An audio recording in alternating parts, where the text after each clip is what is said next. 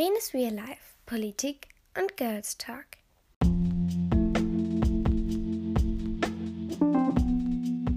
Hey Leute, ich erkläre euch heute kurz und knapp, was es mit dem Krieg zwischen Russland und der Ukraine auf sich hat und warum er überhaupt stattfinden muss. Los geht's!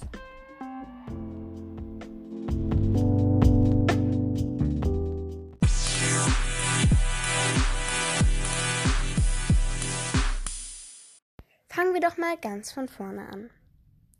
Bis Ende 1991 gab es zwei große Mächte auf dieser Welt.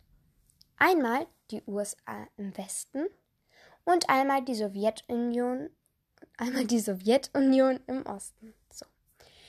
Beide waren die größten Länder der Welt und hatten auch die mächtigsten und größten Armeen.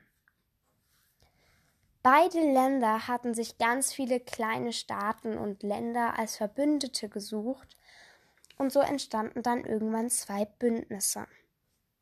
Wir gehören beispielsweise zu dem Bündnis mit der USA. So, es entstanden also zwei Bündnisse, einmal der Warschauer Pakt, der ging von der Sowjetunion aus, und einmal die NATO von der USA. Und in der NATO sind wir bis heute immer noch. Das ist sehr gut. Doch dann brach die Sowjetunion auseinander und 15 eigenständige Länder entstanden. Also 15 Länder waren vorher in, der, in dem Warschauer Pakt, also in der Sowjetunion, und das hat sich dann aufgelöst und 15 eigenständige Länder entstanden. Darunter auch Russland und die Ukraine. Ja, den Warschauer Pakt gab es dann natürlich auch nicht mehr. Aber die NATO gab es noch. Und die NATO ergriff die Chance und nahm mehr Länder auf. Auch Länder, die vorher zur Sowjetunion dazu gehörten, wie beispielsweise Estland, Lettland, Litauen und noch ganz viel mehr. Und die gehörten zum Bündnis der NATO. Ja, da die NATO dann so viele Länder übernommen hat, die auch früher zu Putin gehört haben, fühlte er sich dann ähm, bedroht, also Putin fühlte sich dann bedroht und wollte oder besser gesagt will verhindern, dass noch mehr Länder aus seiner ehemaligen Sowjetunion der NATO zugehören. Wie wir wissen, ist ähm, zwischen der Ukraine und Polen die NATO-Grenze und die Ukraine rückt immer mehr an diese Grenze. Ja, die Ukraine möchte eine Demokratie und ähm, möchte zur NATO dazugehören, aber Putin findet das aus diesen Gründen, die ich gerade genannt habe, nicht gut. Ähm, ja, dass dann noch mehr Länder zur NATO gehören und nicht mehr zur Sowjetunion und deshalb versucht er sich das Land wieder unter den Nagel zu reißen. Ja, die NATO wird so immer noch viel größer und mächtiger. Ähm, ja, es gibt so viele Länder in dieser NATO. Und die NATO ist quasi eine, ein Bündnis, was ich auch schon gesagt habe, aus verschiedenen Armeen von verschiedenen Ländern.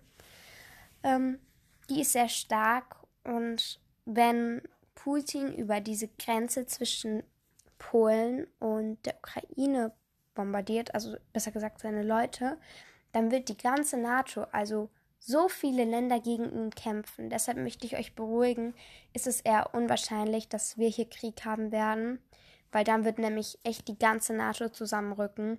Und Putin hat, man, ich weiß nicht mal, ob man es ihm glauben kann, aber er meint, er hat ähm, nicht Angst, aber er hat Respekt vor der USA, weil die natürlich halt so, ja, der größte Staat ähm, in der NATO sind und natürlich auch sehr viel Macht haben.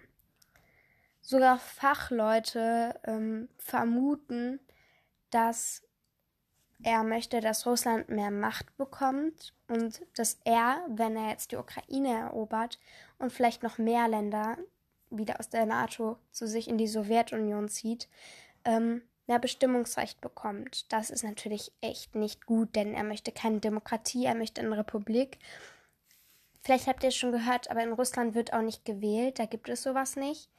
Also ist da echt sehr streng. Die haben auch keine Pressefreiheit. Ähm, und deshalb hofft, erhofft er sich ein größeres Recht an ein größeres Bestimmungsrecht und ein größeres Rederecht in der ganzen Welt zu bekommen.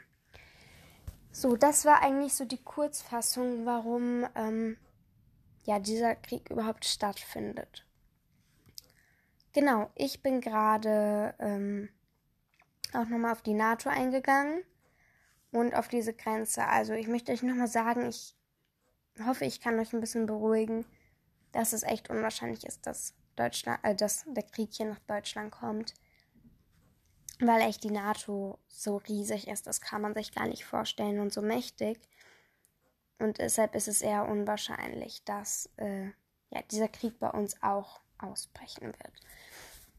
Ich bin aber auch noch mal auf eine andere Sache eingegangen, und zwar die nicht vorhandene Pressefreiheit in Russland. Und zwar ist es so, ich möchte euch ähm, auch, ich möchte auch diese Folge nutzen und euch sagen, dass ihr Putin dafür verurteilen müsst. Ähm, nicht Russland.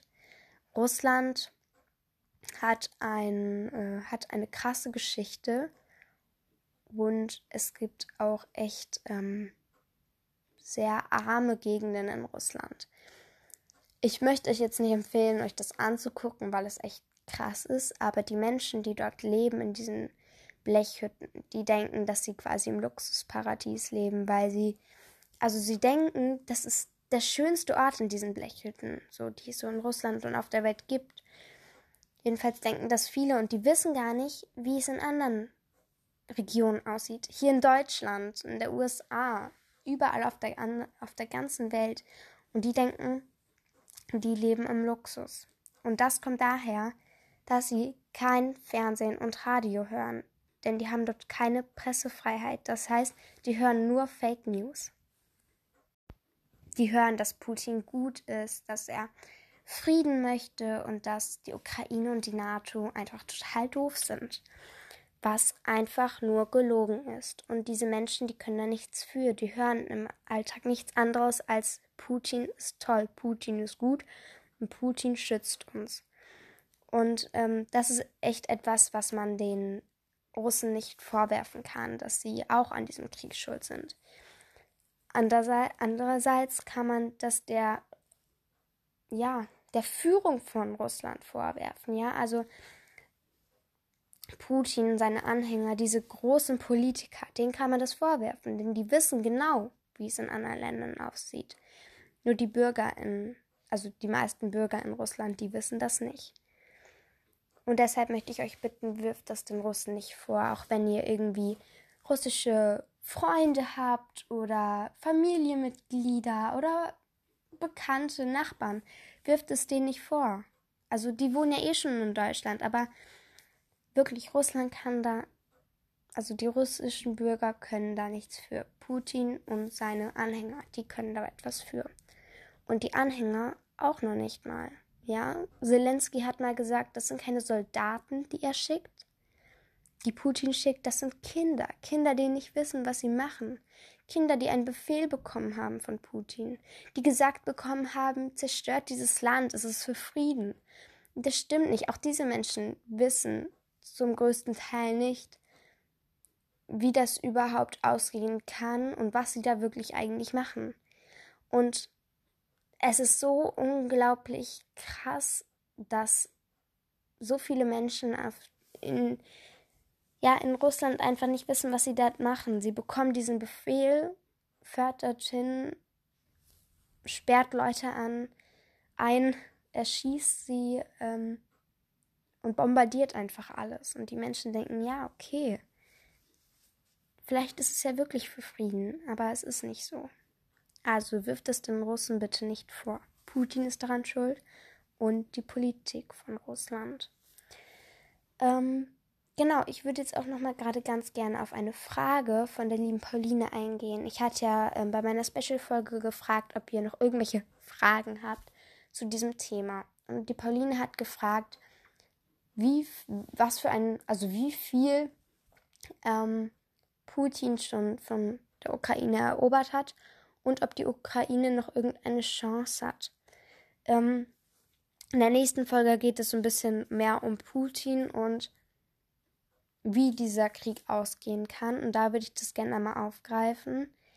Aber eine kurze Rückmeldung zu dieser Frage, eine kurze Antwort. Es wird so sein, dass dieser Krieg so endet, dass ein Teil von der Ukraine wieder übernommen wird. Das wird definitiv so sein. Also das schätzen ähm, Fachleute. Und ich denke mal auch, dass das so sein wird. Aber wenn wir Glück haben und wenn wir alle zusammenhalten und wenn die Ukraine noch länger durchhält, dann wird nicht die ganze Ukraine eingenommen sein. Ähm, ihr habt vielleicht auch schon von vielen Städten gehört, auch auf Kiew, also auf die Hauptstadt von der Ukraine. Ja, ähm, wurde viel bombardiert, die liegt in Schüttern und da hat man auch zahlreiche Leichen gefunden. Ähm, vielleicht habt ihr auch schon gehört, diese, ähm, diese Klinik wurde auch bombardiert, wo Säuglinge und gerade geborene Kinder und ihre Mütter lagen. Und die Russen meinen, da waren Scharfschützen drin. Also ihr merkt schon, die denken sich da viel aus. Also es wurde schon ein kleiner Teil, ja, nicht erobert, aber schon sehr bombardiert, sodass man da eigentlich keine Möglichkeit mehr sieht, das dann noch irgendwie wieder rauszuholen. Aber ich denke mal, dass ein Teil von der Ukraine immer noch die Ukraine bleiben wird. Und das war jetzt so meine Kurzantwort. Aber nächste Folge gehe ich dann nochmal mehr drauf ein. Da geht es, wie gesagt, um ähm, die Chancen der Ukraine, wie dieser Krieg ausgehen kann und um Putin. Ich hoffe, euch hat das jetzt so ein bisschen geholfen und wenn ihr irgendwie Sorgen deshalb habt, schreibt mir das immer ganz gerne. Ähm, ich sage jetzt einfach mal in die Kommentare, ist QA, aber in die Kommentare. Und ich freue mich da wirklich über jede Nachricht und ich versuche auch alle Fragen zu beantworten. Ganz liebe Grüße gehen natürlich auch raus an die Menschen in anderen Ländern, also auch in der USA. Ich weiß, dass da Zuhörer aus der USA sind, nach Australien und in die Schweiz. Ich wünsche euch noch einen, ja, schönen, äh, schönen Tag, wann auch immer ihr das gerade hört.